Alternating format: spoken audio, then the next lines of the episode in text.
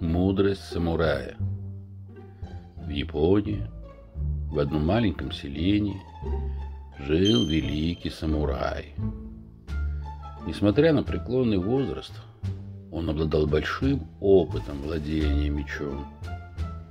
Поговаривали, что вопреки своей старости мастер способен победить любого противника. Как-то раз один боец, прославленный своей враждебностью и высокомерием, подошел к дому пожилого самурая. Этот молодой самурай был известен тем, что провоцировал противника на первый удар, чтобы сыграть на его ошибках и с молниеносной скоростью контратаковать на упущение врага. Дабы увеличить известность, он решил одолеть и мудрого самурая.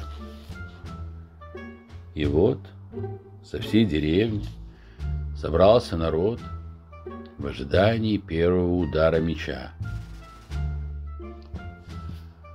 Молодой боец провоцировал старца, но не гнусное оскорбление в адрес него самого и его родственников, ни дерзкие плевки в лицо мудреца не помогали вывести его из себя. В конце дня, раздраженный, уставший и униженный, молодой самурай ушел с площади. Удивленный тем, что их учитель вынес столько оскорблений и провокаций, ученики спросили, как вы могли выдержать это? Почему вы не воспользовались своим мечом, понимая, что лучше проиграть поединок, чем выглядеть трусом перед всеми нами?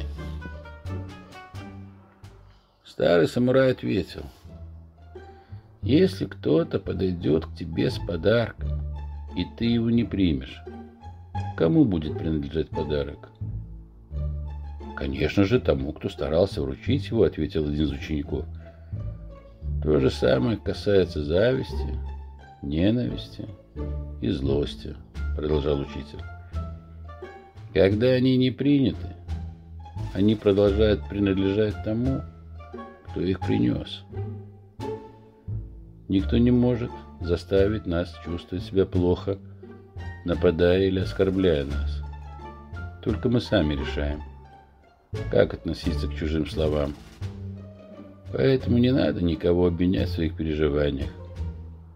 Мы сами выращиваем их в себе.